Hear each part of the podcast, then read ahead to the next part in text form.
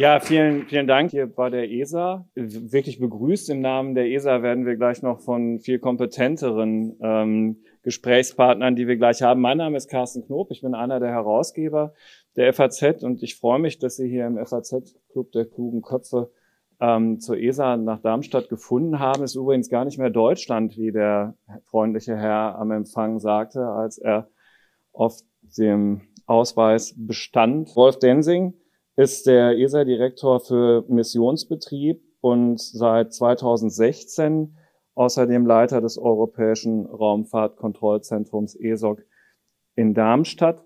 Und wen ich auch noch hier begrüße, gleichzeitig, das ist sozusagen im virtuellen Raum, sind die Hörerinnen und Hörer des FAZ Digitech Podcasts, weil wir die heutige Veranstaltung auch nutzen, um einen, wie ich mir vorstellen kann, sehr, sehr spannenden Digitech-Podcast aus dem Zentrum hier in Darmstadt zu produzieren. Ja, lieber Herr Densing, Sie sind promovierter Physiker und schon seit mehr als 30 Jahren in der Luftfahrtbranche tätig. Sie haben wesentliche Erfahrungen Ihres Berufslebens in den Vereinigten Staaten gesammelt, äh, waren dann nach dem Studium aber dann auch später nochmal, wenn man so will, beruflich wichtige Impulse für die nationale Raumstra Raumfahrtstrategie haben Sie in der Zeit gesetzt. Und hier, wo Sie jetzt zuständig sind, betreuen Sie, das sind jetzt die Informationen von Ihrer Webseite. Und ich glaube, es ist schon wieder ein Schnaps mehr, mehr als 15 Missionen und mehr als 20 Satelliten,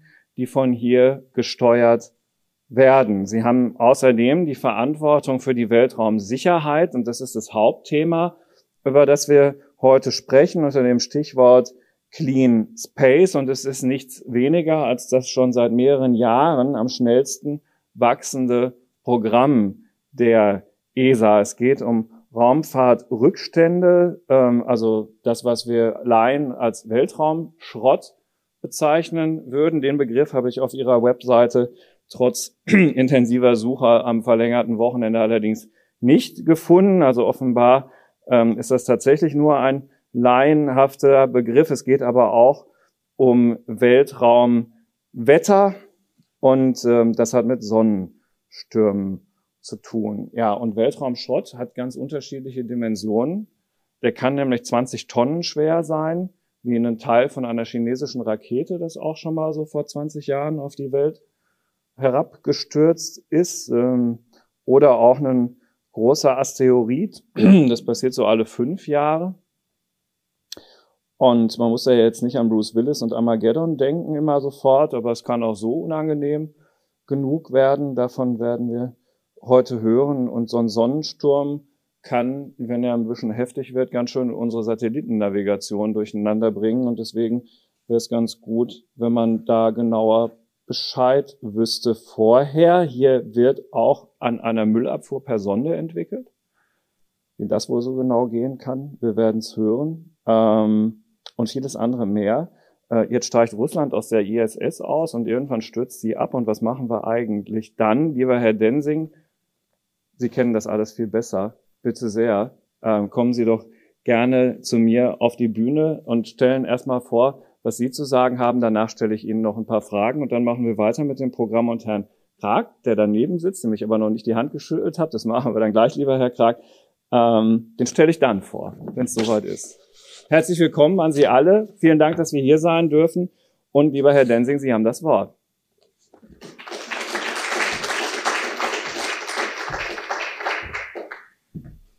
Ja, vielen Dank, Herr Knob. Äh, herzlich willkommen, klugen Köpfe.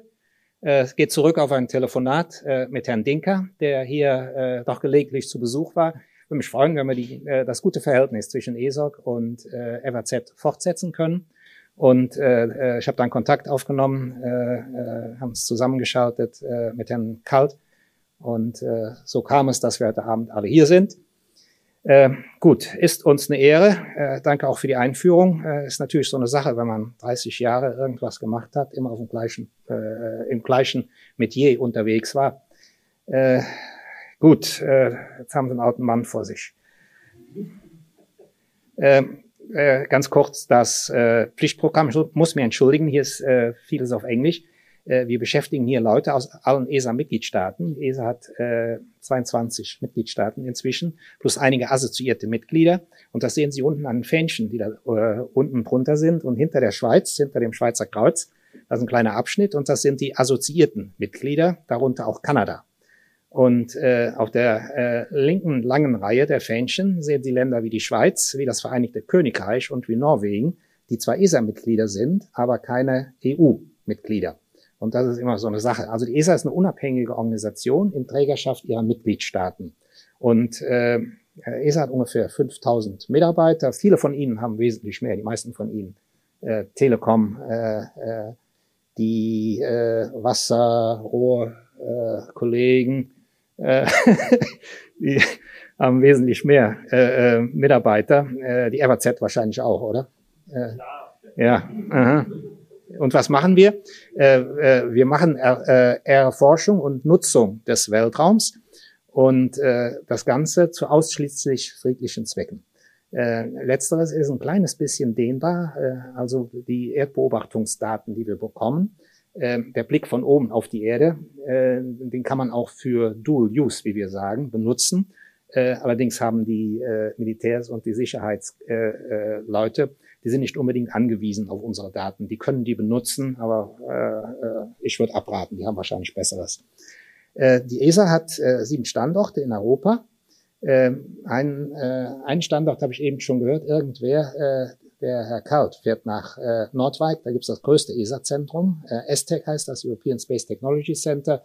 Wir sind das äh, European Space Operations Center, wir sind das zweitgrößte Zentrum. Wir haben in Deutschland aber auch noch das Astronautenzentrum und das ist äh, in Köln. Äh, zu den Astronauten sage ich nachher noch was. Äh, dann äh, haben wir ein Jahresbudget von, äh, ich glaube, wir sind inzwischen bei ungefähr sieben Milliarden Euro.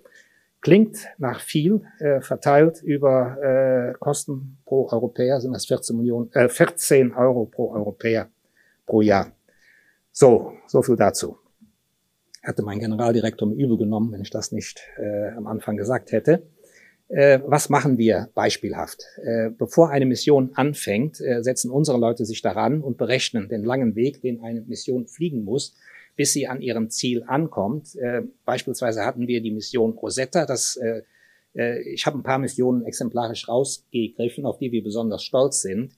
Ähm, äh, diese Mission ist inzwischen beendet, äh, ist aber beispielhaft für das, was wir tun. Wir müssen nämlich mit sehr wenig Ressourcen unter Umständen sehr weit fliegen und wollen dann noch große Nutzlasten, wissenschaftliche Nutzlasten äh, äh, mitnehmen. Und deswegen muss das Ganze sehr, sehr effizient vonstatten gehen. Also wir starten typischerweise vom europäischen äh, äh, Raketenbahnhof in Französisch-Guyana in Kourou. Das liegt sehr nah am, äh, am Äquator. Dadurch, dass die Erde etwas plattgedrückt ist, also der Durchmesser am Äquator etwas größer ist, hat man ein bisschen mehr Schwung. Und deswegen ist das ein hervorragender Startplatz. Also hat man schon mal mehr Schwung. Äh, gut, und dann startet man los Richtung eines Kometen. Äh, aber so viel Treibstoff kann man gar nicht mitnehmen, um direkt zum Kometen zu fliegen. Also fliegen wir ein paar Runden um die Erde, fliegen äh, um Mars, um äh, sonstige Himmelskörper und nehmen immer weiter Schwung und erreichen Fluchtgeschwindigkeit und so hangelt man sich durch, bis man irgendwann Richtung Komet fliegt. Irgendwann hat die Sonde in dem Fall sieben Milliarden Kilometer auf dem, äh, auf dem Kilometerzähler, äh, ist zehn Jahre unterwegs gewesen und landet dann auf einem Kometen, der äh, einen Durchmesser hat von 4,5 Kilometer. Und äh, das ist dann das, was man vorfindet. Das sind Originalbilder, die zurückgefunkt wurden. Und, äh, und, was, äh, und was soll das Ganze? Äh, die These war vorher, dass, äh, das Erde, äh, dass das Wasser, das man auf der Erde findet, äh, von Kometen beispielsweise eingetragen wird. Und äh, jetzt ist aber das Wasser, äh, das vor Ort auf diesem speziellen Kometen gemessen wurde, und der ist repräsentativ für eine Kometenfamilie, dass dieses Wasser ganz bestimmt nicht das Wasser ist, das wir auf der Erde finden, weil für Experten das Isotopenverhältnis etwas anders ist und diese, äh, diese Isotopenverhältnisse, äh, die sind sehr, sehr äh, äh, stabil, also die verändern sich nicht so leicht. Was sind äh, Isotope? Das sind äh, verschiedene Formen ein und desselben Atoms, beispielsweise des Wasserstoffs in diesem Fall. Also Wasserstoff besteht aus einem äh, äh, Proton und einem Elektron auf der Erde. Äh, Proton in der Mitte, ein Elektron drumherum. Herr Dinker kennt das, hat unser früherer Gen, äh, äh, Generaldirektor ihm mal er, äh, erläutert, wenn ich mich nicht irre. So, ein Proton, ein Elektron und äh, so ist das auf der Erde.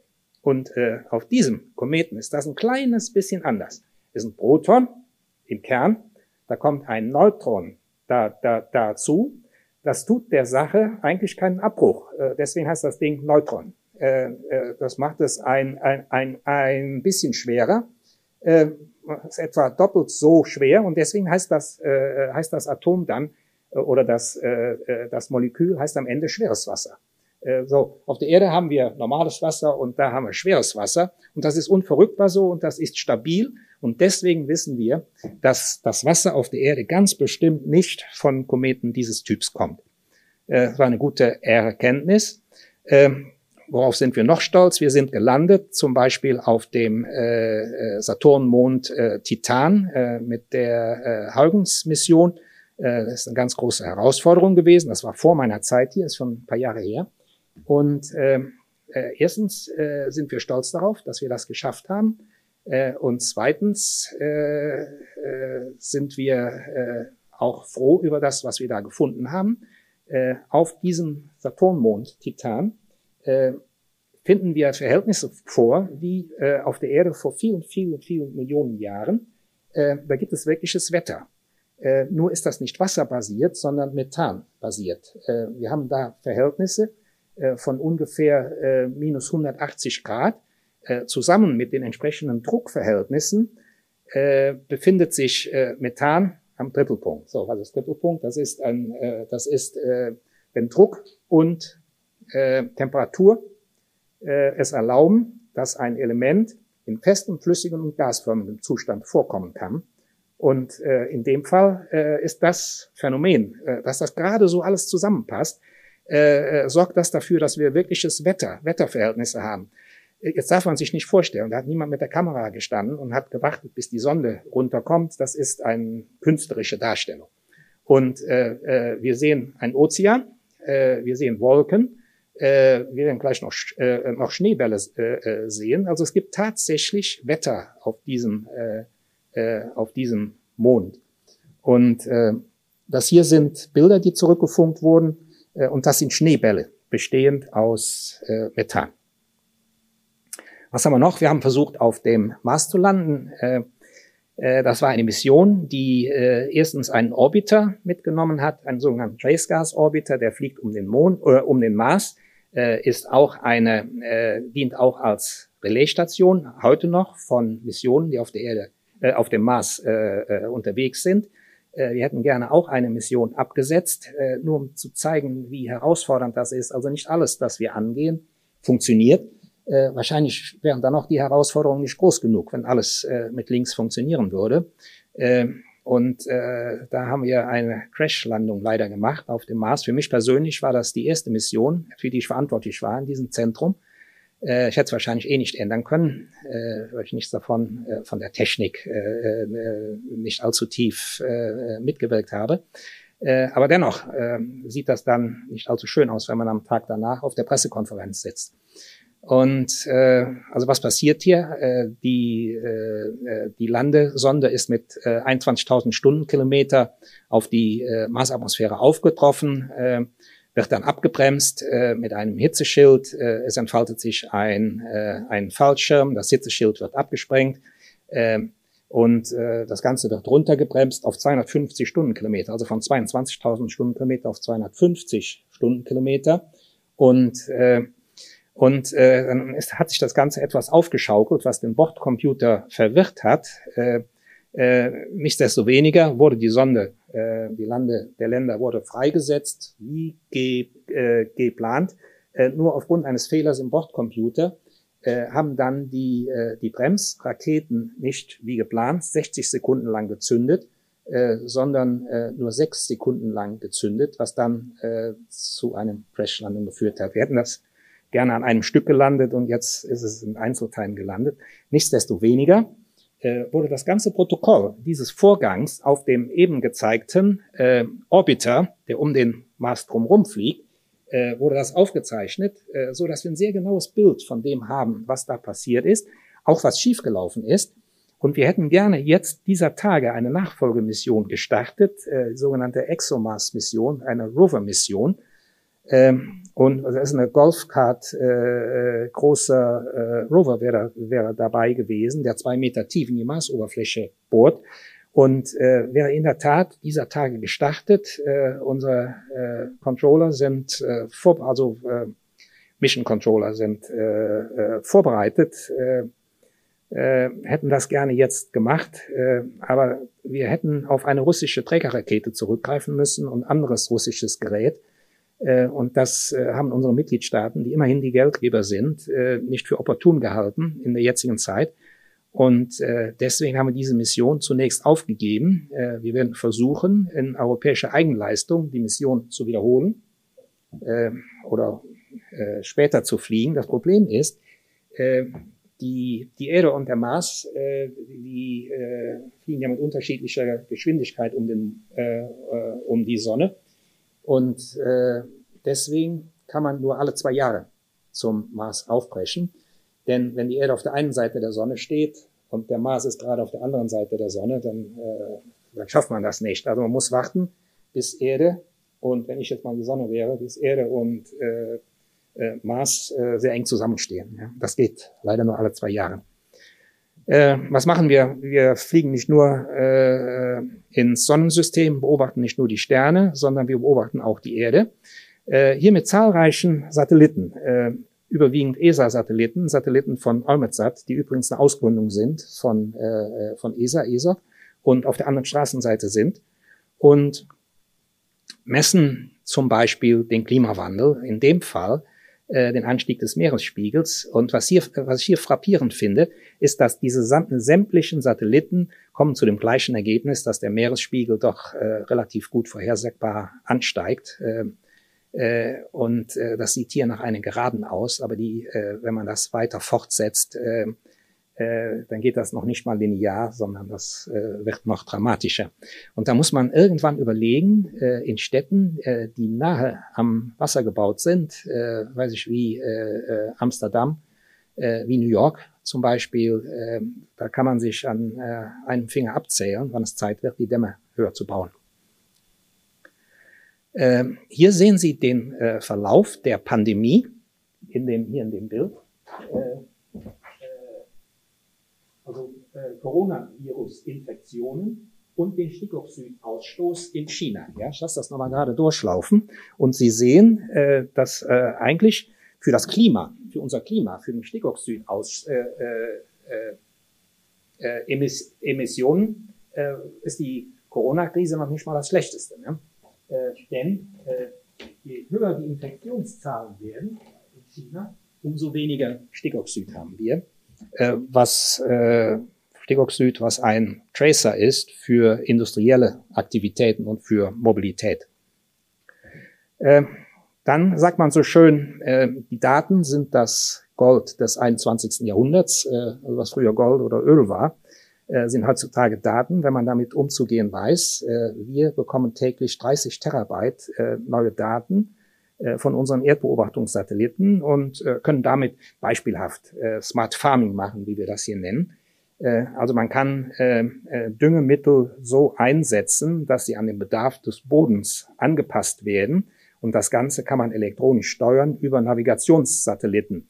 Und äh, wir wissen von unseren Erdbeobachtungssatelliten, äh, wo es äh, Nahrungsmittelstress gibt äh, in dem Boden. Die Navigationssatelliten können das Gefährt hier äh, steuern und so weiter. Das ist übrigens ein Projekt, das wir äh, gemeinsam mit BASF äh, gemacht haben. Äh, Smart Farming und Düngemittelhersteller äh, kommen da schon irgendwo zusammen.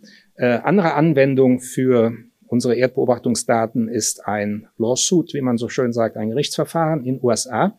Äh, und das betrifft den Millennium Tower in San Francisco. Man kann mit Erdbeobachtungsdaten äh, sehen, dass sich der Millennium Tower in der Mitte, äh, dass sich der neigt und senkt.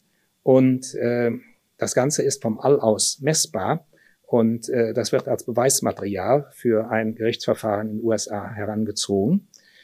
damit wir das tun können, was wir tun, nämlich Satelliten im All verfolgen, brauchen wir Bodenstationen, die wir äh, rund um die Erde haben. Und äh, was wir äh, was wir machen ist, äh, den Satelliten, wenn er gestartet ist, abholen äh, von der Rakete und den ständig weiter verfolgen und von einer Bodenstation zur anderen äh, äh, weitergeben.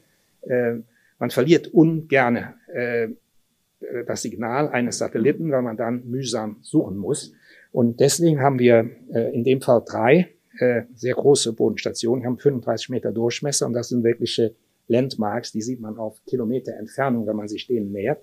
Ähm, und zwar sind die äh, 120 Grad um die Erde verteilt, so dass man, wenn man sich das vorstellt, Kreis hat 360 Grad, 120 Grad jeweils verteilt. Ähm, das führt dann dazu, dass man zu jeder Zeit äh, von jedem, äh, äh, jeden Ort im Universum beobachten kann. Sei denn, es ist gerade irgendwas hinterm, äh, hinterm Mond oder hinter der Sonne. Also in, äh, es sei denn, es ist gerade äh, irgendein äh, eine Sonde äh, in Eclipse, wie wir sagen, im äh, wie heißt das, äh, im Schatten eines, äh, eines äh, Himmelskörpers. Äh, wir bauen gerade eine weitere Antenne, äh, genauso groß wie die bisherige in New Norcia, Australien. Und äh, da der Datenbedarf immer größer wird, da wir immer mehr Daten runterbringen wollen, und eine weitere Antenne bauen wir in Malague, Argentinien. Äh, digitale Transformation äh, ist ein Thema, äh, das uns sehr beschäftigt. Äh, wir machen sehr, sehr teure Missionen. Also so eine äh, planetare Mission, die kann leicht mal über eine Milliarde Euro kosten. Äh, die Erdbeobachtungsmissionen, die sich im erdnahen Orbit befinden, die sind etwas günstiger. Äh, aber dennoch, äh, wenn, wir ein, wenn wir digitale Modelle herstellen könnten äh, und gar nicht erst in den Weltraum fliegen könnten, wenn wir müssten, äh, äh, wenn wir alle Daten, die wir haben, in einen Digital Twin einspeisen würden und könnten unsere Simulationen machen, ohne in den Weltraum zu fliegen, dann wäre das noch günstiger. Und, äh, und das versuchen wir gerade. Das erfordert natürlich äh, eine riesen, riesen äh, Rechenleistung und deswegen sind wir gerade mit der Anschaffung eines äh, Supercomputers beschäftigt. Äh, äh, Augmented äh, Reality, äh, Virtual Reality sind Themen. Äh, Automatisierung ist ein, äh, ein Thema. So wie das äh, Weltraumgeschäft, so ist auch äh, die Bodeninfrastruktur äh, eine äh, Commodity, wie man so sagt. Äh, das wird äh, Routine werden und am Ende wird der überleben, der am kostengünstigsten äh, arbeiten kann. Und deswegen ist es äh, unsere Vision hier, dass wir am Ende der Dekade doppelt so viele Missionen fliegen können zum gleichen Gesamtpreis wie heute, also sprich im Mittel äh, äh, jede Mission für einen halben Preis fliegen können. Und das erfordert natürlich, äh, dass wir äh, weiter automatisieren und dass wir künstliche Intelligenz an, äh, an Bord bringen. Äh, und wenn ich das so sage, wenn man es äh, durchrechnet, dann bedeutet das nicht, dass wir unsere Belegschaft halbieren werden. Im Gegenteil, wir werden weiterhin wachsen, insbesondere in der Anzahl der Missionen. Wir werden im klassischen Geschäft äh, die Belegschaft konstant halten und werden neue Bereiche dazugewinnen, beispielsweise das eben angesprochene äh, Thema Weltraum, Weltraumsicherheit. Äh, und äh, hier visualisiert, äh, was wir alles an Daten runterbekommen. Äh, oben rechts äh, ist eine Darstellung der Weltraumumgebung. Dazu hören wir nachher Details äh, vom Kollegen Holger Krag. Holger Krag, frisch ausgezeichnet mit einem sehr renommierten Preis für seine Arbeiten zum Thema äh, äh Space Safety, äh, ist der europäische Papst, äh, wenn es um Weltraummüll geht und Space Traffic Management. Und äh, und gut, äh, so sieht es bei uns aus. Äh, das ESOC wurde gegründet im Jahr 1967, äh, dargestellt hier links durch das Schwarz-Weiß-Bild. So wie in der Mitte sieht es heute bei uns aus. Und rechts ist die Vision, so stellen wir uns das vor, in äh, nicht allzu ferner Zukunft. Äh, meine Kollegen nennen das das Dentist-Szenario. Ne? Äh, gut, jetzt, äh, jetzt weiß ich, hätten Sie heute Abend äh, gerne gehabt, dass ein Astronaut zu Ihnen spricht. Äh, das ist, äh, soll ich sagen, die sind äh, äh, unterwegs, die Welt zu retten. Äh, der Matthias Maurer, der ja frisch aus dem Weltraum zurückgekommen ist, äh, wurde gestern ausgezeichnet beim Bundespräsidenten mit dem Bundesverdienstkreuz. Äh, Alex Gerst ist in äh, Niederlanden, in Estek äh, unterwegs. Äh, die füllen äh, große Hör, Hörsäle und das ist nicht auf Zuruf, leider, leider nicht möglich. Ähm, äh, dennoch habe ich Ihnen kurz ein Weltretter-Video mitgebracht. Ist ein bisschen chauvinistisch. Äh, da sage ich nachher was zu, bevor Sie den Hals umdrehen.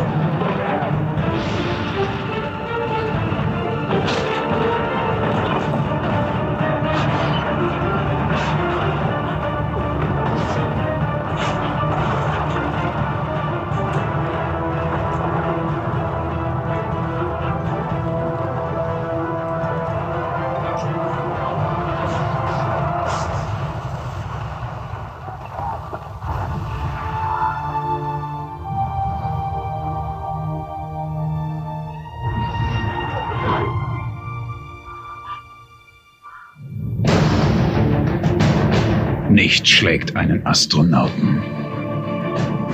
Werde auch du Astronaut und gewinne mit dem neuen Axe Apollo eine Reise ins All.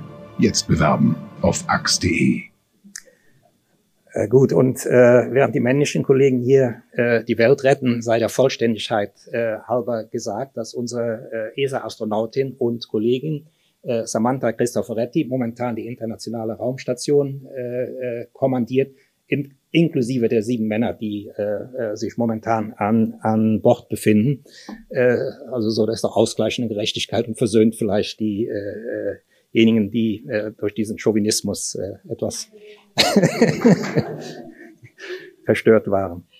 Äh, so, dann haben wir einen Welt, äh, weiteren Weltretter unter uns, das ist nämlich Holger Krag, äh, der das äh, Space Safety Programm betreibt. Ich, wollten Sie noch was dazu sagen? Ansonsten wäre er als nächstes. Mhm. Ganz kurz da. Ich habe nämlich auch noch zwei, drei Fragen an, an Sie. Ähm, hätten die Russen uns denn, also vielmehr diesen äh, Golfkart großen ähm, Apparat, hätten die uns denn im Moment noch mitgenommen? Ja, ja ich glaube, die hätten das gerne gemacht. Äh, die hätten wahrscheinlich auch, äh, politisch sind sie äh, äh, versierter äh, drauf. Äh, ich glaube, die hätten auch gerne die Zusammenarbeit mit dem Westen fortgesetzt. Die hätten gerne die Sanktionen und den Boykott vermieden. Ne? Mhm. Und das äh, wäre für die ein äh, willkommenes Vehikel und eine Sichtbarkeit gewesen. Äh, aber das wollte man ihnen auch nicht gönnen, verständlicherweise. Ne? Ja, ja, ich habe dafür vollstes Verständnis. Ich äh, finde es auch ehrlich gesagt richtig. Hat mich nur gewundert, dass die Russen dafür dazu noch bereit sind, weil sie sicher, wie ich schon gerade sagte, von der ISS zurückziehen und das angekündigt haben. Aber das eine hat mit dem anderen gar nichts zu tun. Ich nehme an, das ist eher eine Reaktion, äh, keine Aktion, eine, hm. eine Reaktion äh, auf den Boykott des Westens. Ne? Okay. Mhm. Kann das eigentlich tatsächlich dazu führen, dass diese Raumstation früher zu ihrem Lebensende kommt? Und wenn man, wenn man genau hinschaut, äh, dann haben die gesagt, dass sie äh, ihren Beitrag zur internationalen Raumstation nach 2024 nicht aufrechterhalten wollen. Also nach 2024 lässt ja Spielraum für alles Mögliche. Das kann ja auch 2030 sein. Ne?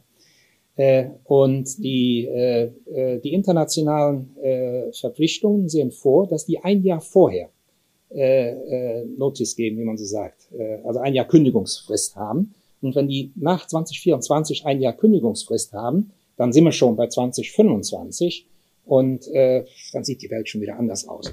Äh, jetzt weiß ich, äh, habe ich kürzlich ein Interview gegeben, äh, darauf beziehen Sie sich wahrscheinlich, äh, bei der Welt. Äh, und, äh, und, und, und da ging es um die Rückführung der, mhm. äh, der internationalen Raumstation. Und das ist in der Tat ein recht interessantes Kapitel.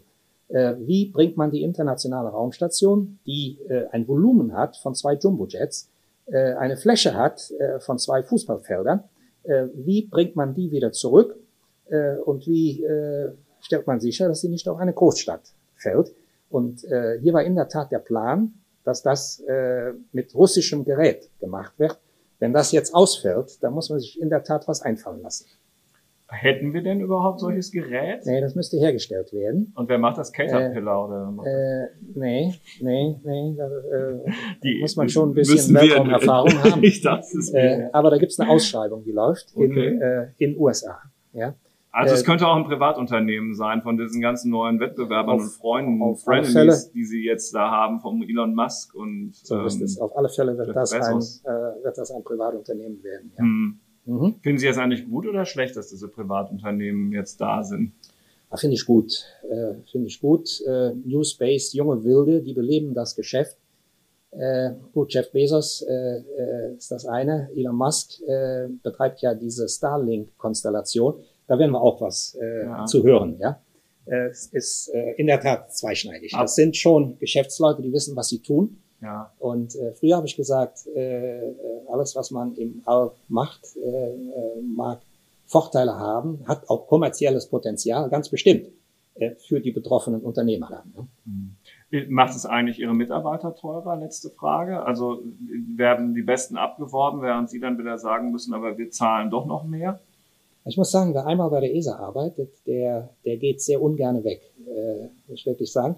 Äh, allerdings äh, passiert es zunehmend, dass wir auf Konferenzen gehen und treffen ehemalige ESOC-Mitarbeiter, die inzwischen Firmen gegründet haben. Äh, Selbstständig. Äh, ja, genau. Und, äh, und das ist schon, das ist schon super. Insbesondere, man mag es nicht meinen, in dem Bereich Weltraumsicherheit. Also die, äh, die verkaufen kommerziell, verkaufen die Sicherheit. Und äh, äh, ist schon toll. Also ehemalige ESOC-Leute sind heute in höchsten Positionen, äh, äh, beispielsweise derjenige, der im spanischen äh, Regierungsauftrag äh, äh, ein, ein Level unter Minister die spanische Raumfahrtagentur neu, neu gründet, äh, ist einer unserer Leute.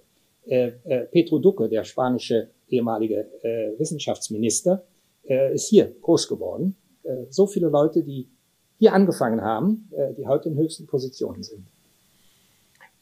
Vielen Dank, lieber Herr Densing. Danke Ihnen. Ähm, äh, das war, äh, da waren schon mehrere gute Überleitungen drin ähm, zu Herrn Karg. Ich hätte Sie jetzt nicht als Papst angekündigt, lieber Herr Karg, weil ich selber Protestant bin und ich finde, da, da kann man dann auch mal ein bisschen zurückhaltender sein. Wenn man allerdings den Lebenslauf von Herrn Karg studiert, von der TU Braunschweig angefangen und dem, was er an Lust, Luft- und Raumfahrt ähm, an, auf sein Maschinenbaustudium drauf gesattelt hat, dann hat er sich von Anfang an, und das ist, glaube ich, gar nicht so selbstverständlich, mit exakt dem Thema beschäftigt, das sie bis heute umtreibt. Und ähm, es ist auch, der Lebenslauf ist auch ein Beleg für die These, dass man die ESA nicht so gerne verlässt, weil sie sind auch schon seit 2006 hier in Darmstadt tätig und seit 2019 Leiter des Programms, das Sie uns vorstellen und dessen Herausforderungen Sie präsentieren. Ähm, lieber Herr Karg, bitte sehr. Und denken auch Sie daran, die Digitech-Hörer sind mit dabei. Wenn Sie Bilder haben, gerne beschreiben, dann können die das besser vor Ihrem Auge nachvollziehen. Bitte sehr.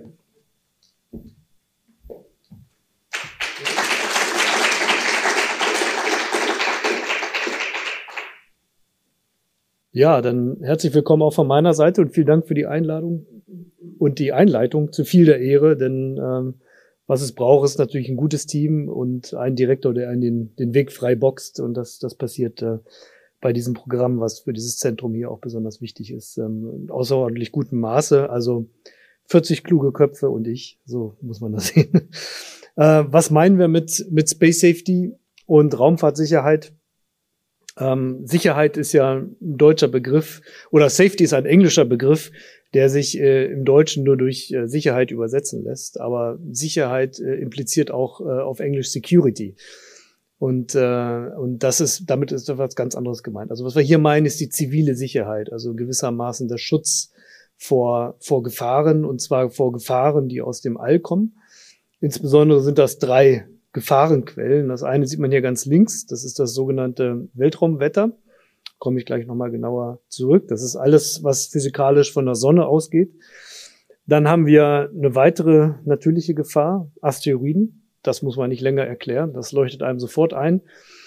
Äh, und dann haben wir eine vom Menschen gemachte Gefahr. Und das ist der Weltraumschrott. Und warum heißt es, warum sagen wir nicht Weltraumschrott, sondern warum sagen wir Raumfahrtrückstände? Äh, weil es ja nicht der Weltraum ist, der den Schrott verursacht ist weil es eigentlich auch kein Schrott ist, äh, denn es ist nicht nur altes Metall, sondern es sind gewissermaßen intakte Satelliten und oder auch äh, nicht metallische Objekte, die da eine, eine große Rolle spielen. Aber es ist völlig in Ordnung, wenn man Weltraumschrott sagt. Das, das trifft es genauso. So, wir wollen diese drei Gefahren äh, angehen.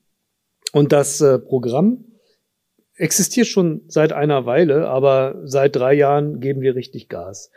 Ähm, es hat angefangen als ein Programm, das nennen wir Space Situational Awareness ähm, mit dem wir angefangen haben, die Gefahren erstmal zu, zu ja, beobachten, zu entdecken, zu beschreiben, Frühwarnmethoden äh, herzustellen. Seit 2009, dieses Diagramm hier links, das zeigt die, den Beitrag in Millionen von Euro, die wir für das Programm, die Durchführung bekommen haben. Sie sehen, das sind mal drei Jahresschritte und jetzt können Sie sich auch ausrechnen, dass dieses Jahr wieder ein Schritt dran wäre und das ist auch so. 2022 im November stellen wir eine weitere, eine weitere Portion des Programms zur Disposition unseren Ministern der 22 teilnehmenden Staaten. 910 äh, Millionen Euro, also nochmal eine Verdopplung zu dem, was wir da sehen. Das ist notwendig, um die Aktion voranzutreiben, die ich Ihnen jetzt gleich in den, in den folgenden, ähm, in den folgenden Slides zeigen werde. Es sind fast alle Mitgliedstaaten dabei. Äh, ein Mitgliedstaat kann sich aussuchen, ob er äh, an einem Programm teilnimmt. Und wir gewinnen ähm, womöglich jetzt nach den Beschlüssen im November vielleicht sogar Länder wie Kanada und auch äh, Slowenien und auch Irland, die noch fehlen in der Liste, mit, mit dazu. Also, wir haben einiges vor. Aber jetzt muss ich noch mal ein bisschen genauer erklären, Weltraumwetter, was, was hat es damit aus sich? Also, die Sonne ist, ist ja ein Stern, der äh, 150 Millionen Kilometer von uns weg ist und dem gewissermaßen egal ist, was um ihn drumherum ist. Ähm, er ist sehr aktiv. Alle elf Jahre wird er sogar noch aktiver. Und momentan sind wir sogar dabei auf dem aufsteigenden Ast und erleben, dass die Sonne ähm, sich weiter bewegt. Und das kann Formen annehmen wie das Ausspucken von, von Masse, wie man das auf dem Diagramm hier oben sieht. Links ähm, die Größe der Erde ist hier im Vergleich dazu eingeblendet. Also es handelt sich hier um ähm, Massenauswürfe aus der Corona, also des, des Sonnenrandes, der, die also vielfach größer als die Erde sind. Und das, äh, die können die Erde innerhalb von ähm, ja, acht Stunden erreichen. Da bleibt also nur wenig Zeit. Was passiert, wenn sie die Erde erreichen? Sie verbiegen das Magnetfeld der Erde. Das sind elektrisch geladene Teilchen. Ähm, und die werden durch das Magnetfeld idealerweise gefangen und äh, in dem besten Fall endet das in einem Polarlicht. Das wäre ähm, die Ausprägung davon, wenn die Magnetfeldlinien, die ja in den Polen in, in die Erde hineinragen, dort raten dann auch die Teilchen am tiefsten hinein und erzeugen diese schöne Erscheinung in der, in der Ionosphäre. Ähm, wenn diese Auswürfe aber heftiger werden, dann fängt sich das Erdmagnetfeld an zu bewegen und äh, das hat Auswirkungen auf alle stromführenden Teile, sowohl im All als auch auf der Erde. Also auch Hochspannungsleitungen ähm, oder auch Applikationen, die sich auf ähm, ja, das Magnetfeld verlassen, wie zum Beispiel Kompass oder Navigation unter der Erde und sogar Flug, der Flugverkehr durch eine höhere Strahlenbelastung sind alle durch, den, durch das Weltraumwetter betroffen. Vor 150 Jahren war das einmal so ausgeprägt, äh, dass die Polarlichter sogar in ja, unseren Breiten und sogar noch tiefer in der Breite von New York sichtbar sein, so hell, dass mitternachts die Leute Zeitung lesen konnten. Ähm, das war vor 150 Jahren das Carrington-Event und zu dem Zeitpunkt sind alle Telegrafenlinien zusammengebrochen. Das war natürlich der höchste Grad an Digitalisierung zu der Zeit. Ähm, man muss sich nur vorstellen, was passiert, wenn das unter den, unter den heutigen Umständen passiert. Und das kann man nicht verhindern. Die Sonne wird das tun und auch unser Programm wird das nicht verhindern können. Aber was wir tun können, ist zumindest die, innerhalb dieser acht Stunden, die wir haben, frühzeitig Bescheid zu wissen, und zwar bevor äh, diese Partikel bei uns eintreffen, so dass man kritische Operationen unterbrechen kann, dass man Flüge anhalten kann, dass man äh, empfindliche Nutzlasten an Bord von Satelliten ausschalten kann. Ähm, und der dergleichen, denn äh, wir erleben jetzt in den letzten Wochen, wo die Aktivität der Sonne zunimmt, auch zunehmend kommen äh, zunehmend Berichte rein, dass eben Satelliten ausfallen. Und das ist zuerst die Kommunikation. Die Kommunikation äh, wird durch die Ionosphäre gebremst und die Ionosphäre ist das, was durch das Weltraumwetter beeinflusst wird. Und der, äh, ein Satellit aus der Intelsat-Flotte zum Beispiel hat diese, hat diese Kommunikation verloren für mehrere Tage. Das heißt, man kann ihn nicht kommandieren. Ähm, er fängt an, sein Eigenleben zu entwickeln äh, seinen Orbit zu verändern, vielleicht ganz dicht an seinen Nachbarn heranzukommen, im schlimmsten Fall mit ihm zu kollidieren. Äh, und äh, das sind die Effekte, die wir sehen. Was wir erreichen wollen, ist, ähm, diese Frühwarnung zu etablieren, indem wir eine Mission, genannt Vigil, Latein für, für den Wächter, äh, zu fliegen, der genau zwischen Erde und Sonne platziert wird. In gewissermaßen in einem Dreieck, Sonne, Erde und die Spitze des Dreiecks wäre dann der Ort der Mission. Von dort aus kann man dann sehr gut beobachten, was sich zwischen Sonne und Erde abspielt und auch die Geschwindigkeit dieser Massenauswürfe äh, beobachten.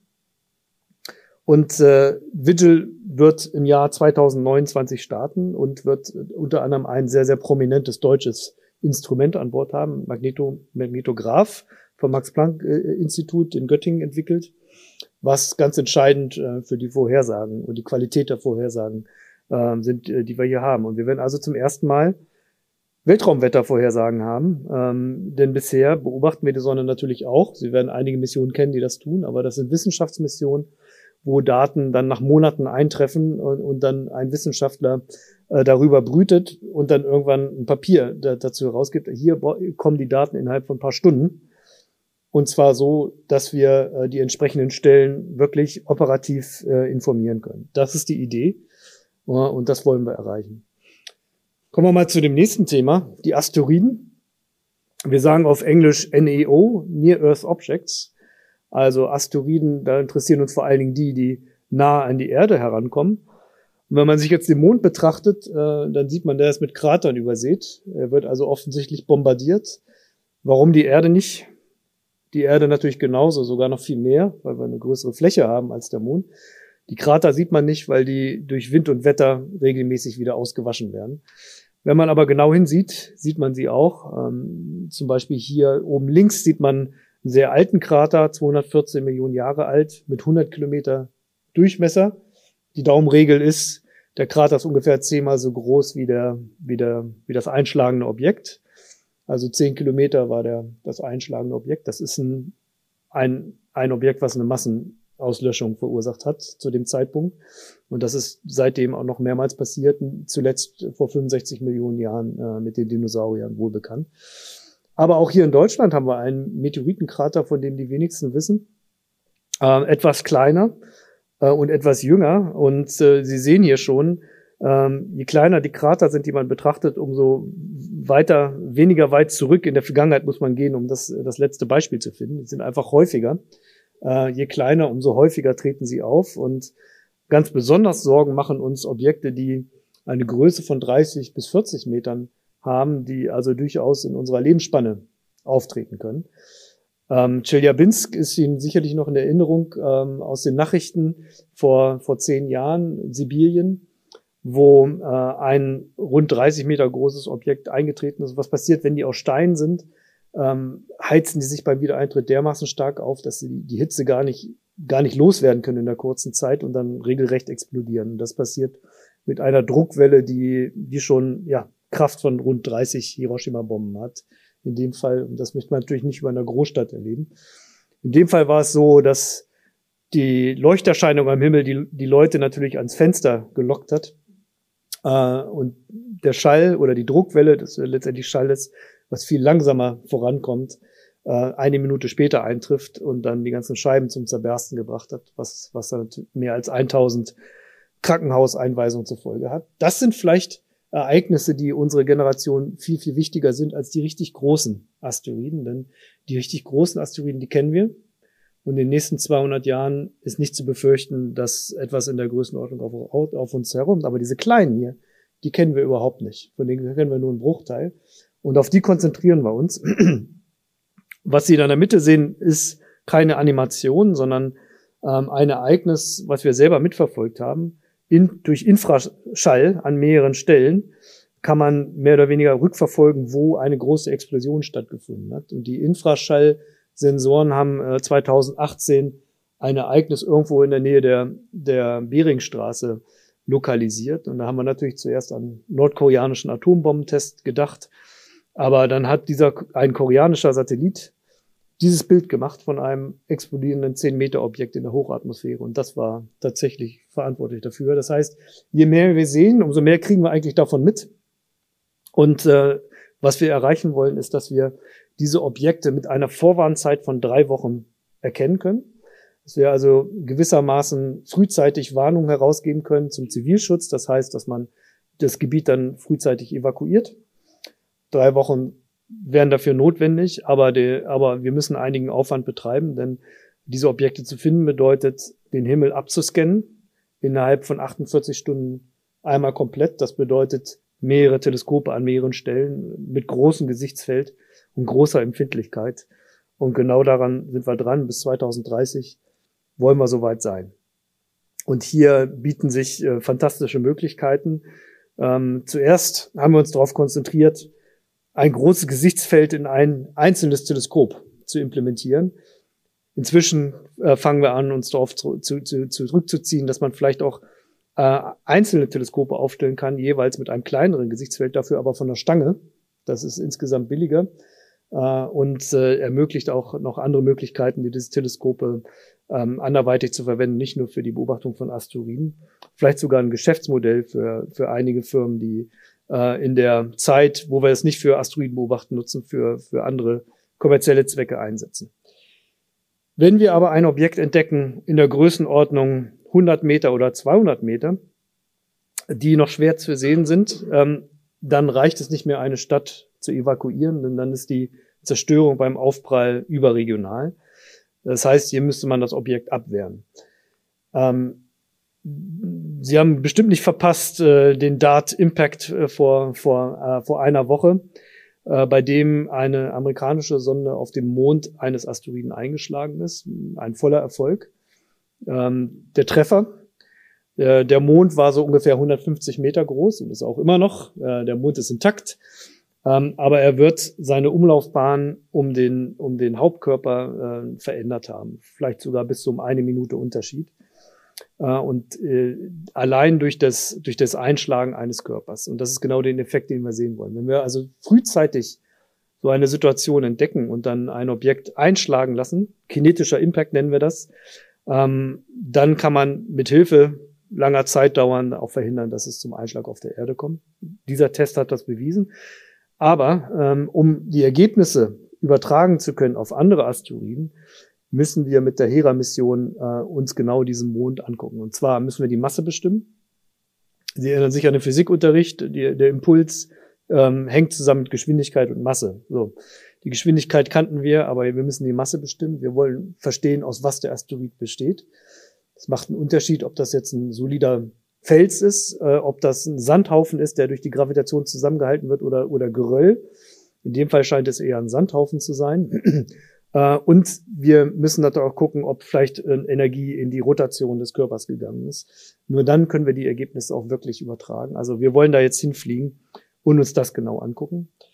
Aber äh, ein weiterer Missionsvorschlag, den wir jetzt im November präsentieren wollen, ähm, hängt mit Apophis zusammen. Und Apophis ist ein Asteroid, den Sie sicherlich kennen, denn der stand lange im Verdacht, mal die Erde zu treffen, und zwar im Jahr 2029.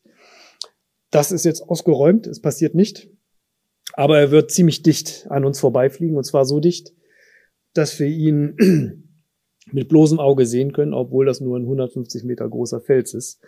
Ähm, also das wird ein großes Ereignis im Jahr 2029 und wir, ähm, wir werden nahezu beflügelt und aufgefordert äh, von der Gemeinschaft der Wissenschaftler, unbedingt etwas zu unternehmen, äh, auch die NASA schaut auf uns, weil sie keine eigene Mission in der Planung hat.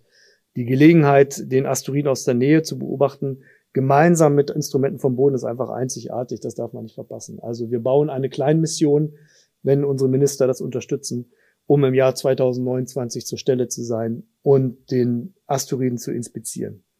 Kommen wir jetzt zum Raumfahrtschrott. Raumfahrtrückstände, Raumfahrtschrott. Ähm, ich fange mal an mit der, mit der derzeitigen Situation. Hier sehen wir alles im All befindliche, was eine Mindestgröße von einem Meter hat. Das sind ungefähr 6000 Objekte. Und ich überblende jetzt mal alles, was eine Mindestgröße von 10 Zentimetern hat. Und äh, hier sprechen wir von 30.000 Objekten. Und das ist, das ist eine wichtige Größe, denn das ist ungefähr die Grenzgröße dessen, was man vom Boden aus noch sehen kann. Und wenn ich sage sehe, dann ist das nicht mit dem bloßen Auge, sondern das ist das, was die leistungsstarken militärischen Systeme die wir zur Weltraumaufklärung zur Verfügung haben, leisten heute. Also ungefähr die Größe des Smartphones hier, äh, über 1000 Kilometer Distanz im All. Das ist das, was wir sehen und nicht nur sehen, sondern systematisch erfassen. Das heißt, wir wissen, wo die sind, wir wissen, wo die herkommen und das Beste ist, wir wissen auch, wo die morgen sind, denn dann können wir nämlich diese Daten verwenden, um im Betrieb Kollisionen zu verhindern. Also wir können den Objekten also ausweichen. Jetzt sehen wir alles oberhalb von ein Zentimeter. Das ist eine Million. Und die sehen wir nicht mehr alle. Hier können wir nur noch abschätzen, wie viele davon da sein müssten. Und hier sehen wir alles oberhalb von 1 Millimeter. Das sind 150 Millionen. Und dann fragen Sie sich bestimmt, wo kommt dieser Ring her? Äh, das ist die geostationäre Bahn, von der Sie bestimmt schon mal gehört haben. Da sitzen unsere Nachrichtensatelliten, Fernsehsatelliten, einige auch Wettersatelliten, die geostationär sein müssen, also mit der Erde synchron mitfliegen. Ein Umlauf dauert 24 Stunden, so wie ein Tag. von der Erde aus gesehen bedeutet das, die sind immer am gleichen Stelle im Himmel und ich kann die Fernsehantenne fest ausrichten. Stellen Sie sich nur vor, das wäre nicht der Fall. Die Objekte würden wandern. Dann müsste man teure Antennen überall nachrüsten, die die, die Antenne nachschwenken. Undenkbar. Also wir brauchen diesen geostationären Orbit. Aber er ist sehr stark belastet eben wegen dieses einzigartigen Effektes der Geosynchronizität. Jetzt kann man sich auch fragen, ein Millimeter spielt das noch eine Rolle? Ja, wir haben am eigenen Leibe erfahren, dass das spielt eine Rolle, denn alle diese Objekte sind mit orbitaler und sehr hoher Geschwindigkeit unterwegs. Beim Einschlag auf andere Satelliten ähm, hat man Relativgeschwindigkeiten von 36.000 kmh. Und da spielt also zehnmal so schnell wie ein Gewehrschuss. Da spielen auch so kleine Objekte wie ein Millimeter eine Rolle. Und einer unserer großen Satelliten hat das am eigenen Leib erfahren. Zwei Millimeter groß war das einschlagende Objekt. Den Schaden, den Sie hier sehen, ist aber 40 Zentimeter groß. Und die Trümmer, die dabei erzeugt sind, sind so groß gewesen, dass man sie, dass sie sogar vom Boden aus erkennbar sind und inzwischen auch andere Satelliten bedrohen. Und das zeigt natürlich sofort, ähm, was für ein Problem wir, wir hier haben. Ähm, und das zeigt, dass wir den Weltraum überwachen müssen. Wir müssen, um Zugang zum Weltraum zu haben, auch aus Europa Zugriff auf Daten haben, die uns erlauben, sicher zu fliegen. Und das heißt, diese 30.000 Objekte, die müssen wir erfassen. Zurzeit tun das die Amerikaner äh, hauptsächlich und teilen die Daten mit uns.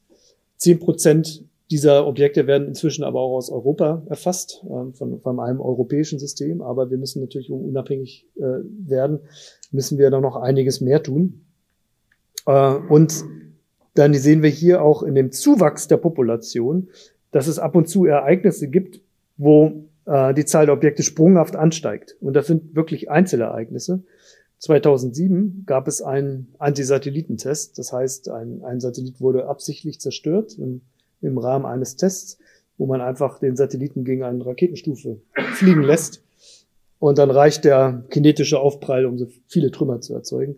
Und manchmal natürlich auch unabsichtlich, wie 2009, als zwei Satelliten miteinander kollidiert sind und allein dadurch 2000 Trümmer hinterlassen haben, um die wir jetzt immer noch drumherum fliegen, denn die sind bereits seit zehn Jahren im All und werden auch noch weitere Jahrzehnte im All bleiben.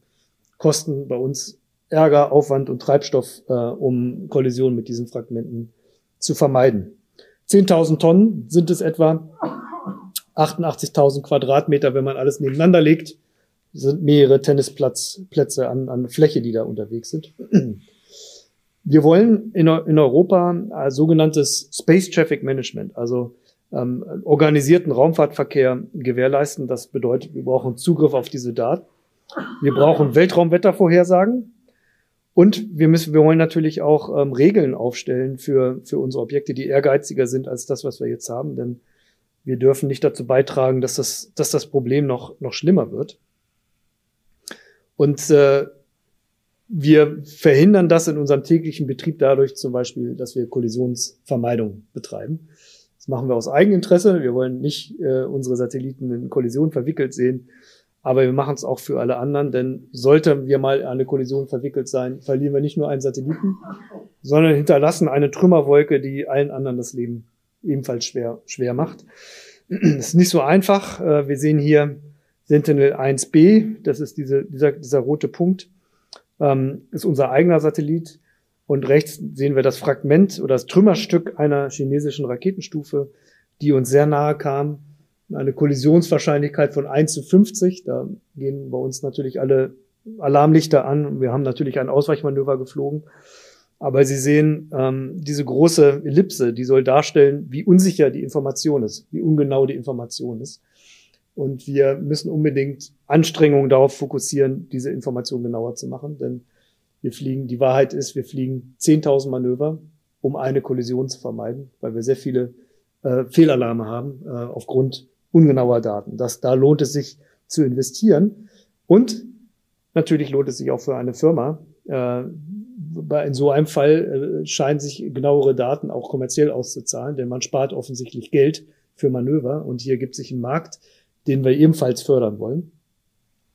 Und äh, natürlich müssen wir auch daran denken, naja, ähm, unser Direktor hat es vorhin gesagt, wir haben, wir haben jetzt inzwischen dermaßen Verkehrsaufkommen im All, dass viele Kollisionswarnungen ausgelöst werden, nicht durch Trümmerstücke, sondern durch andere Satelliten. Also irgendwo einer, an einer anderen Ende der Welt sitzt jemand und steuert einen Satelliten, der uns entgegenkommt. Im Flugverkehr ist das inzwischen gut geregelt. Da unterhalten sich zwei Systeme an Bord und handeln eine Lösung aus und der Pilot bekommt dann eine Weisung, fliegt nach rechts oder nach links. In der Raumfahrt ist das überhaupt nicht so. Hier müssen wir uns absprechen, telefonisch oder per E-Mail. Und das für mehrere hundert Ereignisse pro Tag, das ist nicht mehr zu, zu stemmen. Also wir müssen uns unbedingt hier auch auf einen Automatismus verständigen und da investieren wir ebenfalls rein. Und auch das muss nicht unbedingt Aufgabe einer Agentur sein. Es kann durchaus auch industrielle Lösungen geben, die das, die sowas zum Beispiel managen. Das größte Problem ist allerdings, nicht mehr selber zum, zur Schrotterzeugung beizutragen. Und dazu gehört, dass man sein Raumfahrzeug nach Ende der Mission entsorgt. Und zwar äh, mit großer Wahrscheinlichkeit. Aber das Diagramm auf der linken Seite zeigt Ihnen, wie wahrscheinlich es ist, ähm, dass heute eine Mission es schafft, sein Raumfahrzeug nach fünf oder zehn Jahren Betrieb ordnungsgemäß zu entsorgen. Und wir sehen, das schafft nur ungefähr die Hälfte, auch wenn der Trend in die richtige Richtung geht, ist es einfach viel zu wenig. Weil es schwierig ist, nach fünf oder zehn Jahren Betrieb alles noch aufrechtzuerhalten und so ein großes ja, Entsorgungsmanöver durchzuführen, ähm, das sicherstellt, dass die Objekte in der Atmosphäre verschwinden und verglühen. Gelingt leider nicht genug. Und das in einer Situation, wo wir gerade erst anfangen, den Raum, den Weltraum zu nutzen. Denn auf der anderen Seite rechts sehen Sie die Startraten ähm, und die multiplizieren sich mit dem Faktor 10 in den letzten Jahren, weil wir jetzt erst anfangen, den Weltraum auch als Wirtschaftsraum ähm, zu begreifen und dort Geld zu verdienen. Und das wollen wir natürlich nicht verbauen. Äh, und wir verbauen, momentan ist die Gefahr groß, dass wir uns verbauen durch eben mangelhaftes oder Verhalten im Entsorgen der Objekte. Das ist, das ist die Herausforderung. Und unser Generaldirektor hat die Herausforderung auf den Punkt gebracht, indem er gesagt hat, in der ESA als Raumfahrtagentur müssen wir darauf reagieren, indem wir für unsere eigenen Missionen, über die wir die Kontrolle haben, ab 2030 sicherstellen, dass sie unter keinen Umständen im All zurückbleiben. Also nichts von uns im All strandet. In die, in die Praxis übersetzt bedeutet das, entweder wir schaffen die Technologie, dass unsere Objekte sich zuverlässig selbst entsorgen, indem sie einfach robust genug sind, indem sie Maßnahmen an Bord haben, die das sicherstellen. Und wo das noch versagt, muss eben nachträgliches Aufräumen, also ein, ein, ein Aufräumvehikel, Active Removal sagen wir auf Englisch, was äh, diese Objekte dann eben nachträglich abholt. Das ist extrem ehrgeizig. Das ist extrem ehrgeizig. Es klingt auch, als ob es teuer ist. Ähm, wir sind der Meinung, dass es nicht ent entscheidend äh, teurer ist. Ähm, aber entscheidend natürlich ist, dass die Technologie dafür bereitstellt. Man kann sowas nicht fordern und unsere Industrie mit so einer Forderung überladen, wenn nicht die Antwort ebenfalls bereitsteht. Das heißt, wir müssen zeigen, dass man ein Objekt auch nachträglich aus dem All entsorgen kann durch Active Removal. Und das ist eine Mission, die wir in Auftrag gegeben haben. Äh, und der Auftragnehmer ist ein Schweizer Startup mit dem Namen ClearSpace. Überrascht nicht, dass Schweizer gewonnen haben, äh, denn die mögen es gerne sauber. Und dieses, dieses Startup ähm, hat sich extra für diesen Zweck gegründet und wird erstmalig ein Objekt zurückholen. Das Objekt gehört der ESA. Das ist dieses kegelförmige Objekt, was man da oben sieht. Das ist ein, ein Adapter einer, einer, Wesp, einer, einer Vega-Rakete, vor zehn Jahren im All hinterlassen worden ist. 100 Kilogramm schwer. Das werden sie greifen und äh, entsorgen. Und diese Mission ist entworfen, nicht für die ESA, sondern für den Markt. Das heißt, hier hat man geschaut, was für Objekte muss ich in Zukunft einfangen, you know, was, was wiederholt sich am meisten, ähm, wo hat man einen kommerziellen Druck, ähm, sowas zu entsorgen. Und natürlich, wenn wir solche Maßnahmen verpflichtend machen, indem man eben fordert, nach ab 2030 darf nichts hinterlassen sein, dann entsteht auch automatisch ein Markt für solche Aktivitäten. Und das ist, wir wollen besseres Verhalten stimulieren und wir wollen den Markt für solche Dienstleistungen stimulieren. Und das erreichen wir durch den Vorschlag, den der, unser Generaldirektor Josef Aschbacher gemacht hat.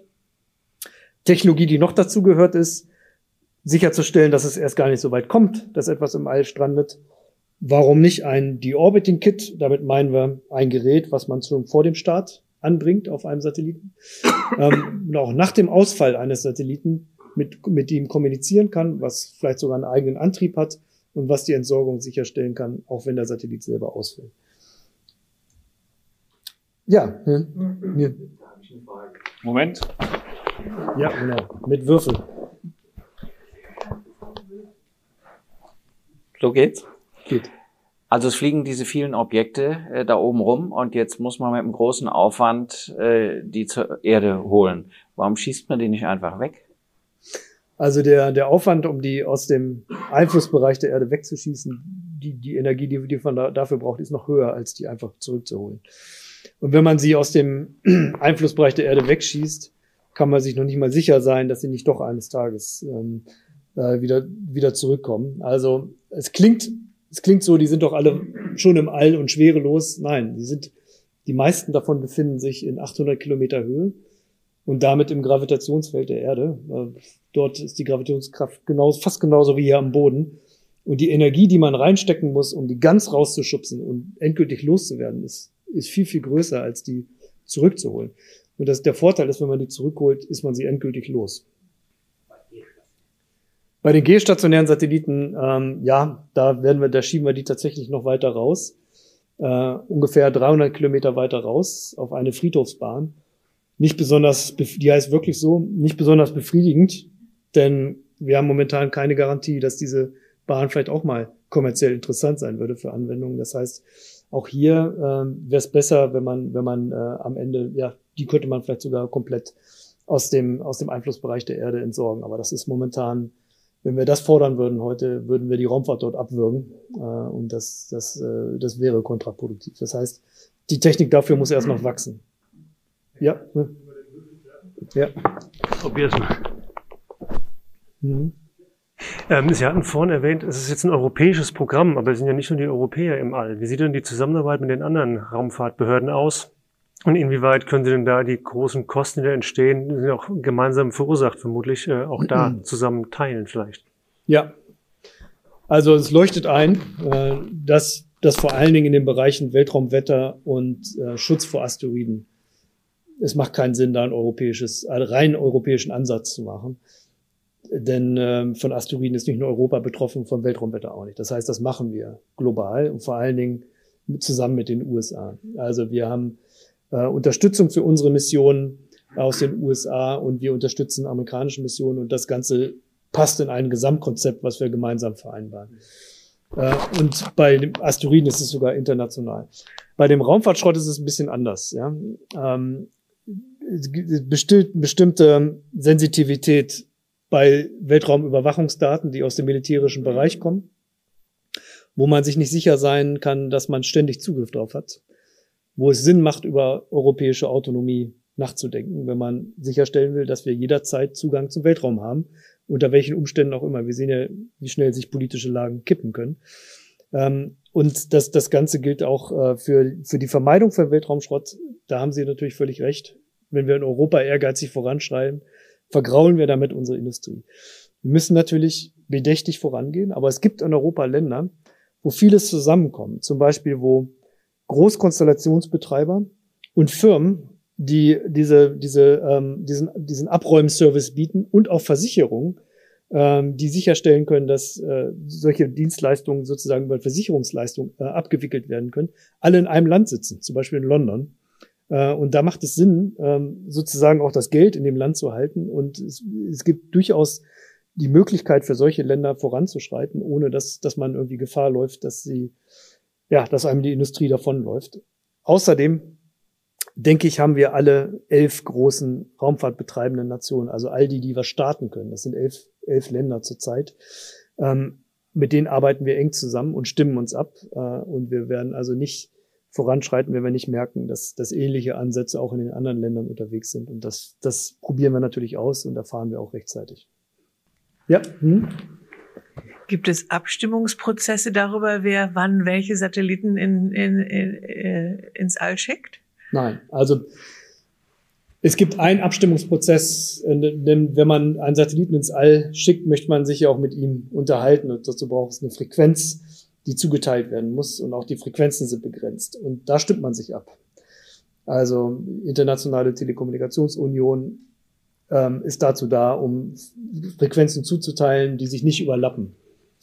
Ähm, eigentlich haben wir in der Nutzung des Weltraums selber physikalisch ja auch das gleiche Problem, aber äh, wir versuchen auch diesen Prozess, den es schon gibt, in der Zuteilung der Frequenzen zu übertragen auf die Nutzung des Ortes und des Platzes. Ähm, aber äh, das, das ist noch ein bisschen Arbeit, ja.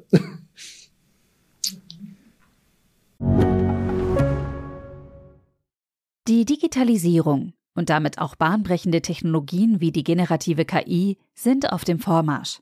Investitionen in die digitale Transformation werden für Unternehmen zunehmend unausweichlich. PwC hilft ihnen dabei, zukunftsweisende Technologien einzusetzen und gewinnbringend in ihrem Geschäftsalltag zu nutzen. Mit seinem umfassenden Cloud- und Digital-Know-how macht PwC ihr Unternehmen zum digitalen Champion. Mehr auf pwc.de/slash cloud-digital.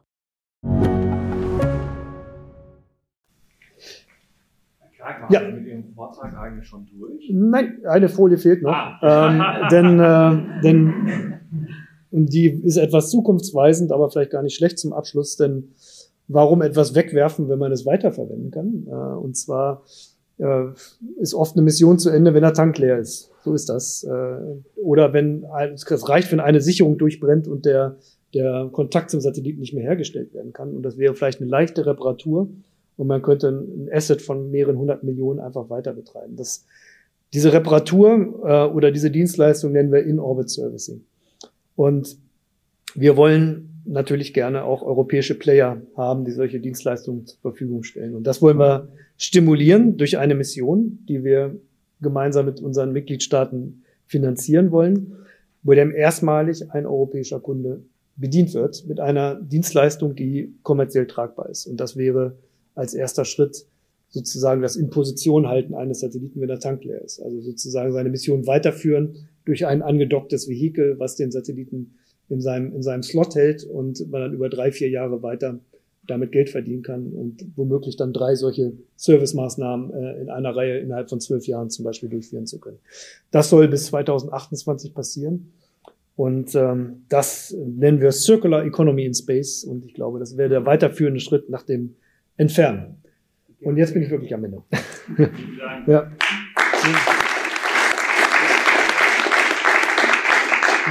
Wenn ich Sie richtig verstanden habe, haben Sie jetzt ja so ein paar Projekte vorgestellt, die es noch nicht gibt, die die Minister noch absegnen müssen. Jetzt haben wir Europa vor Corona gerettet und jetzt müssen wir Europa vor der Energiepreiskrise retten. Haben Sie ein bisschen Sorge, dass am Ende kein Geld für die Raumfahrt mehr da ist? Habe ich, ja, natürlich. Ähm, und es ist verständlich, dass andere Krisen natürlich viel, als viel wichtiger wahrgenommen werden, aber man muss auch, sich auch immer klar machen, noch eine zweite Krise oder nein, das wäre dann die vierte, mhm. nach Inflation, Corona und Ukraine, ähm, kann man sich bestimmt nicht leisten. Und was wir hier, hier betreiben mit dem Programm ist aktive Krisenprävention. Ähm, und ich glaube, äh, das ist ein Argument, was vielleicht trägt. Ja, also ich drücke die Daumen. Noch zwei äh, Fragen etwas näher an dem, was Sie gesagt haben. Äh, Sie möchten zu einer dreiwöchigen Vorwarnzeit für die Asteroideneinschläge, aber noch sind wir da nicht? Oder? Nein. Und wie lange wird es ungefähr dauern, bis wir diese drei Wochen erreicht haben? Also in Ihrer Hoffnung? 2030 soll es soweit sein. Ja. Das also dafür brauchen Sie diesen Satelliten, der da. Wir, ja, wir brauchen die, die Teleskope die am Boden. Teleskope, genau, Teleskope am Boden. Ja, die und äh, mit den Mitteln, die wir heute haben, ist es bis, bis uns äh, bisher uns nur viermal gelungen, vor dem Einschlag mhm. äh, so eine Situation zu erkennen. Und das waren in der Regel nicht weniger als fünf, sechs Stunden vorher. Also nicht, nicht brauchbar. Das heißt, hier muss noch einiges passieren. Aber Sie beobachten schon jetzt in Echtzeit mit dem, was möglich ist, sind ja. wir in Echtzeit unterwegs. Ja, wir sind, wir sind schon dabei, alle Mittel, die wir haben, einzusetzen. Aber Sie sehen, Sie sehen, das reicht noch nicht, um zu dieser Vorwarnzeit zu kommen. Ja. Hm. Gibt es noch weitere Fragen von Ihnen aus dem Publikum? Herr Denker, Sie kurz das Mikro ja. nehmen? An Nachwuchs. Wie ist das bei Ihnen? Finden Sie genügend talentierte, interessierte junge Leute in allen Ihren Gewerken, also von Technikern bis Wissenschaftlern? Oder spüren Sie auch, dass da äh, der Nachwuchs fehlt? Wir bekommen ja den Nachwuchs aus ganz Europa. Das heißt, wir, wir spüren jetzt nicht so unbedingt die, die spezifisch deutsche Problematik. Ähm, und ich habe eigentlich nicht das Gefühl, dass wir, dass wir Nachwuchsprobleme haben. Es ist, es gibt, also die Raumfahrt fasziniert junge Ingenieure, Physiker, Mathematiker. Äh, wir haben hier Verbindung geknüpft auch zu den Universitäten lokal und ziehen uns die Nachwuchs selber heran. Also wir können uns nicht beklagen, dass uns, dass uns Leute fehlen. Äh, und wie gesagt, wir können auf die Ressourcen ganz Europas zurückgreifen. Das werden Sie hier merken, wenn wir rumgehen. Hier, wird, hier werden alle Sprachen gesprochen und ähm, natürlich sind viele Deutsche hier, aber der Großteil unserer Mitarbeiter kommt aus nicht, nicht, nicht deutschen europäischen Ausland. Eine Frage hätte ich noch, die mich sehr beschäftigt, äh, bezüglich den Protuberanzen, die Sie gezeigt haben, den mhm. Sonnenaktivitäten. Gibt es denn Szenarien, ähm, das heißt Warnungsszenarien für die Gesellschaft, Kommunikation, Flugverkehr. Ich kenne es selber aus der Schifffahrt, ja. Aber ist die Gesellschaft darauf vorbereitet, dass wir möglicherweise auf ein Total Loss ähm, an Kommunikation für 24 Stunden das ertragen können? Ja, also wir, wir arbeiten nicht, also wir, wir, unser Ansatz ist nicht, die Gesellschaft sozusagen direkt ähm, gewissermaßen in Panik zu versetzen, sondern wir, wir, wir, wir, wir wenden uns direkt an die an die vulnerablen Nutzer, also an, an die Leute, die Hochspannungsleitungen betreiben, an die Leute, die Satelliten betreiben, an, die, an den Flugverkehr. Ähm, Ölbohrung geht das auch an und diese sogar militärische Nutzung, weil Kommunikation wichtig ist in Krisen, die sitzen alle bei uns in den Stakeholder-Meetings, wenn ich den Begriff mal verwenden darf, und, und tragen ihren, ihren Bedarf vor.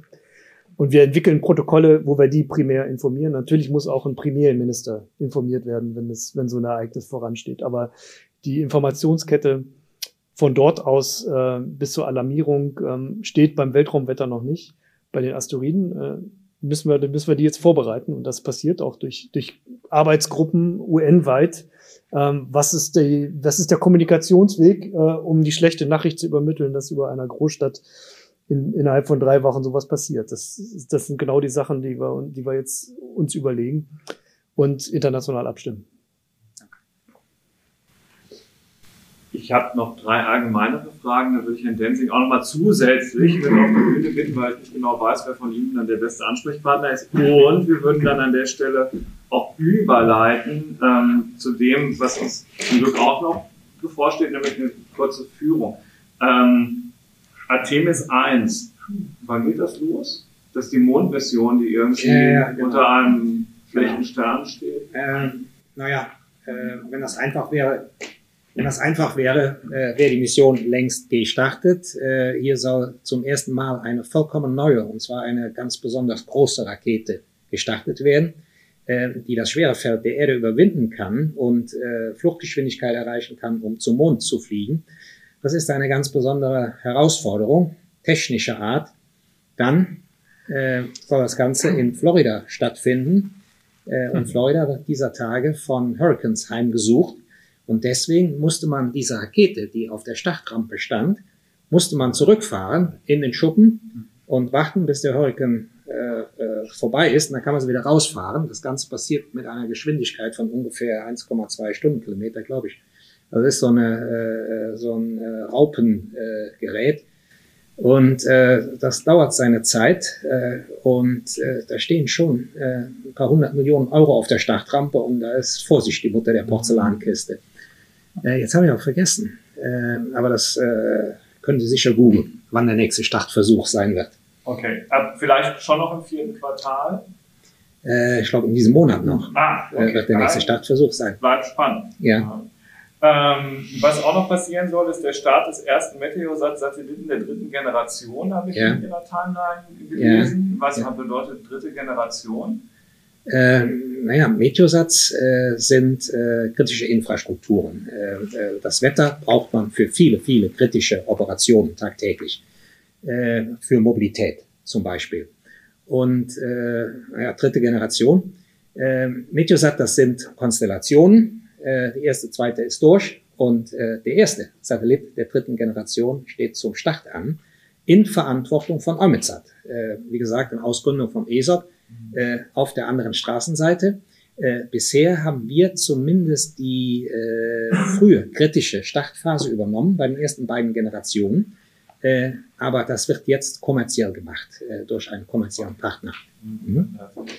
So, jetzt letzte Frage. Wann ist der erste ESA-Astronaut, die erste ESA-Astronautin auf dem Mond? Ja, äh, wann? 2030. 2030. Also das erste Mal, äh, dass äh, wieder Menschen zum Mond äh, wollen, soll 2024 sein. Und der erste ESA, die erste Astronautin ist 20, ESA-Astronautin 2030. Für 2030 angepeilt. Ja. Mhm. Das ist ja gar nicht mehr so lange hin. Ne? Nee, das ist morgen. Aber man weiß noch nicht, wer das sein wird. Nee. nee. Nee, weiß man nicht. Das, äh, zum Mond fliegt man nicht jeden Tag. Äh, und äh, ich glaube, jeder unserer Astronauten, Astronautinnen äh, wollen dahin. Ja. Das ist etwas ganz Besonderes. Hat eine andere Dimension, als äh, äh, im Erdorbit zu fliegen. Äh, übrigens äh, läuft im Moment eine Astronautenauswahl und noch in diesem Jahr äh, sollen die Ergebnisse bekannt gegeben werden. Ja, aus vielen, vielen Tausenden von Bewerbern äh, werden jetzt die Handvoll geeigneter Kandidaten ausgewählt. Lieber Herr Denzing, lieber Herr Karg, vielen, vielen Dank. Ähm, einer von Ihnen muss gleich noch für das Logistische da bleiben, aber an dieser Stelle erst erstmal ein herzliches Dankeschön äh, auch im Namen des Und natürlich auch im Rahmen, äh, im, im Namen der Digitech-Hörerinnen und Hörer, ähm, die jetzt leider nicht die Führung durch die ESA noch mitmachen können, aber natürlich an dieser Stelle gehört das zum Standardprogramm des Digitech Podcasts. Alles, was es rund um Technik und natürlich auch um Raumfahrt gibt, in der Digitech App Tag für Tag rund um die Uhr nachlesen können zum Download in den einschlägigen App Stores kostenlos zur Verfügung. So.